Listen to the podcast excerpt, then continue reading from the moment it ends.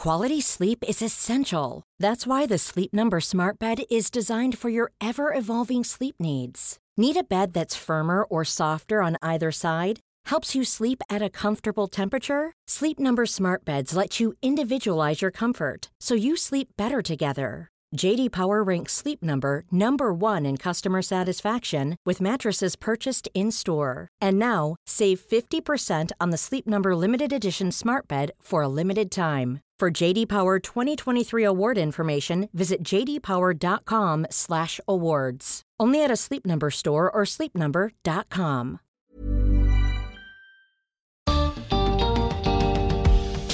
La catástrofe de la crisis climática y ecológica nos va a afectar a todos. ¿Estamos a tiempo de hacer algo para revertirla? Bienvenidos al podcast de TED en español. Soy Jerry Garbulski. La activista Flavia Brofoni argumenta que el camino más efectivo es la desobediencia civil pacífica. En su charla en TEDx Río de la Plata nos propone cómo actuar con amor y furia para revertir los efectos desastrosos de la crisis.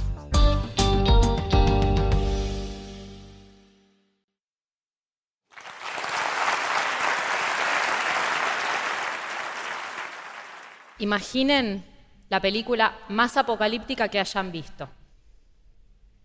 La primera escena es una vista aérea de la tierra arrasada y el mar renegrido.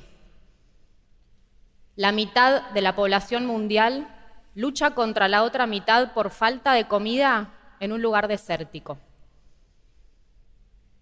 Cuatro mil millones de personas viven en zonas en donde no pueden cultivar nada para comer y no tienen suficiente agua para sobrevivir.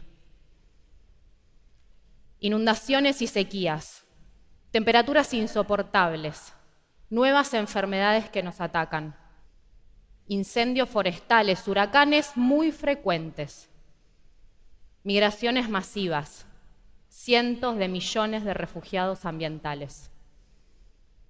Saqueos de supermercados multiplicados por miles en todas partes cortes de electricidad, sistemas financieros y de comunicación caídos, desabastecimiento de agua, de combustible y de medicamentos. Un millón de especies desaparecen, y no por una extinción más, sino por la primera aniquilación biológica producida por una sola especie. Pero ¿saben qué? Esto no es ciencia ficción. Esta es una catástrofe ecológica y climática y es el mundo de los próximos 10 años. Vos en la fila 1 no te vas a salvar, vos en la 5 tampoco, vos detrás de la cámara tampoco, yo tampoco. Porque no importa dónde nos sentemos, el colapso nos va a llevar puestos igual. Si durante la próxima década no transformamos nuestro sistema de producción y consumo, revertimos el avance de la ganadería y de la agricultura industrial y cortamos a la mitad el uso de petróleo. Esto es cambiarlo todo, o casi todo. Hoy tengo un par de minutos para alertarles sobre la gravedad terminal de nuestra situación. Solo un par de minutos para que se convenzan de que esto no es una teoría de complot, de que estamos realmente frente a la peor de todas las crisis. Nuestra civilización tal cual la conocemos va a dejar de existir durante los próximos 10 años. Y no son responsables de esto las 4 mil millones de personas que pueden morir. Los principales responsables de haber llegado a esta situación son quienes están más preparados para enfrentar el pronóstico apocalíptico porque escuchan a la ciencia los más ricos y poderosos están diseñando sus refugios familiares para sobrevivir al colapso. Cuenta un ex gerente de una famosa red social que cuando comenzó a compartir con sus colegas de Silicon Valley los detalles de su pequeño proyecto de isla, todos comenzaron a salir del closet y a blanquear sus planes para la supervivencia. En este preciso momento están comprando territorios en altura, pueblos enteros con abundancia natural, construyendo búnkers, instalando generadores, paneles solares y diseñando las milicias para su defensa. Están blindando sus islas privadas. enfrentamos un escenario inevitable de fragmentación social violenta. Y hasta las Naciones Unidas lo definió sin tapujos como apartheid climático. Los ricos salvándose y la mayor parte de la humanidad empujada a sobrevivir. Existe absoluto consenso de la comunidad científica. Superar la barrera de aumento de la temperatura global en más de 1.5 grados es colapso ecosistémico masivo. Después de los incendios de Amazonas alcanzaremos los 2 grados durante la próxima década. Y gracias a 25 años de negociaciones diplomáticas fallidas, estaremos en 7 grados antes de fin de siglo. ¿Cómo puede ser que nuestros gobiernos, que tienen toda esta información, no hagan nada? Hay algo con buscar las soluciones dentro del sistema que no está funcionando.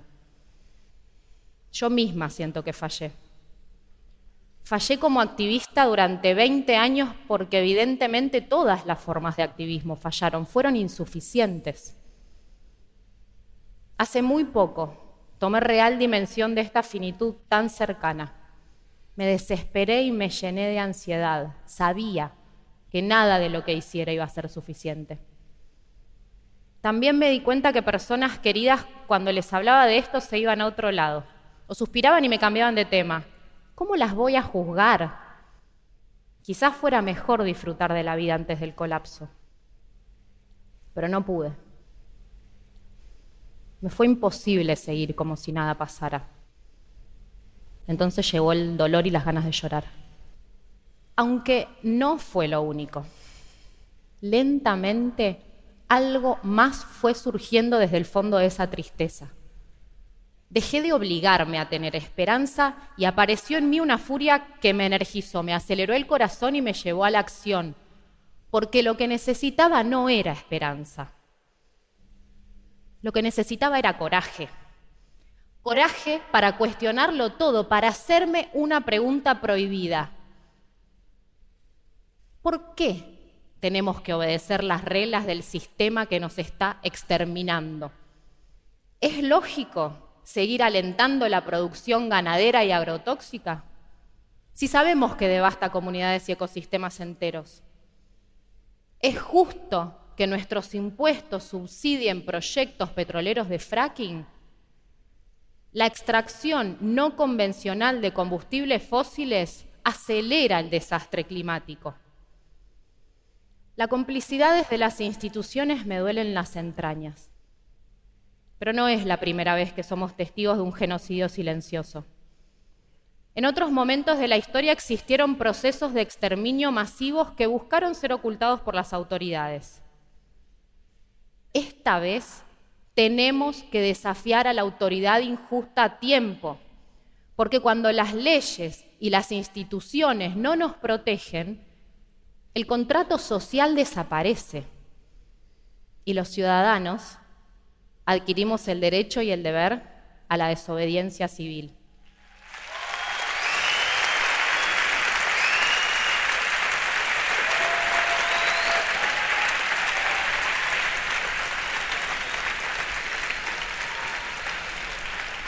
Quizás se pregunten si lo que planteo es una suerte de rebelión. Lo que planteo es que este modelo es autodestructivo, porque está fundado en negar los límites físicos del planeta. Y si no es suficiente con que lo digan las Naciones Unidas o lo plantee yo acá, vayan a las redes, está lleno de fuentes confiables. Pero frente a esta verdad científica, los gobiernos nos responden que es política y socialmente imposible cambiar tan rápido. Sin embargo, ya hemos protagonizado cambios radicales en momentos de emergencia que parecían imposibles. Por ejemplo, durante las guerras.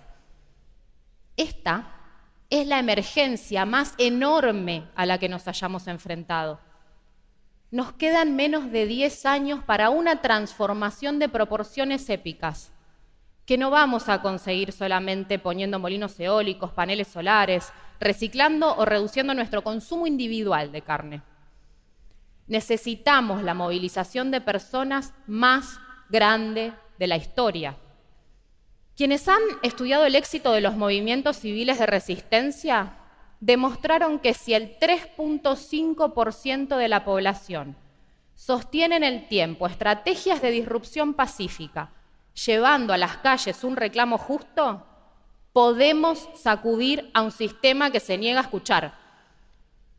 La desobediencia civil no violenta ha sido el método más efectivo a lo largo de la historia reciente para lograr cambios sistémicos y radicales.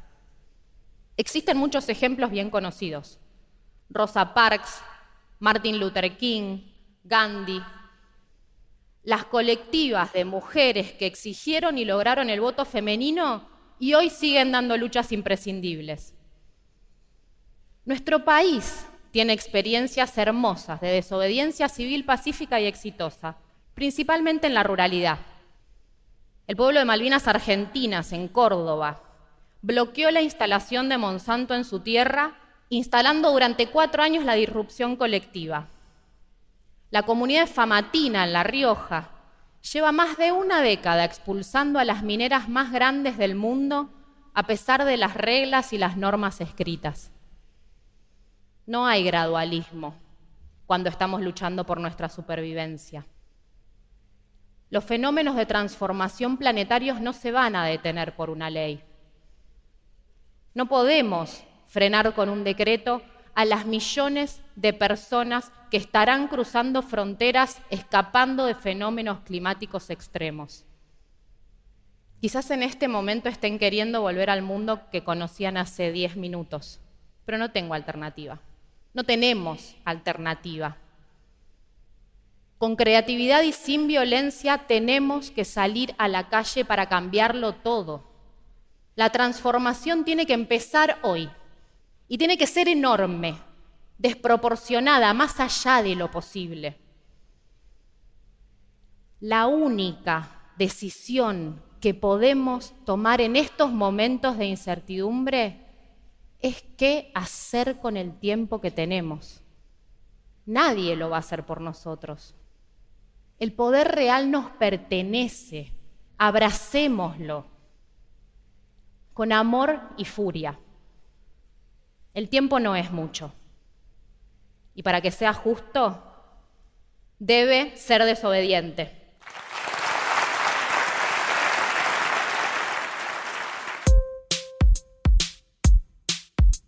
Si les gusta TED en español, la mejor manera de apoyarnos es compartiendo el podcast con sus amigos.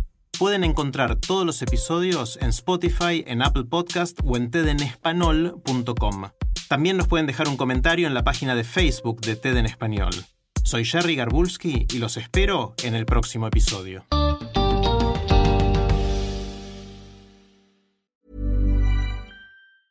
¿No se merece tu familia lo mejor? Entonces, ¿por qué no los mejores huevos? Ahora, Egglands Best están disponibles en deliciosas opciones. Huevos clásicos, de gallina libre de jaula y orgánicos de Egglands, que ofrecen un sabor más delicioso y fresco de granja que le encantará a tu familia. En comparación con los huevos ordinarios, Egglands Best contiene la mejor nutrición como 6 veces más vitamina D, 10 veces más vitamina E y el doble de omega 3 y B12. Solo Egglands Best. Mejor sabor, mejor nutrición, mejores huevos. Visita egglandsbest.com para más información.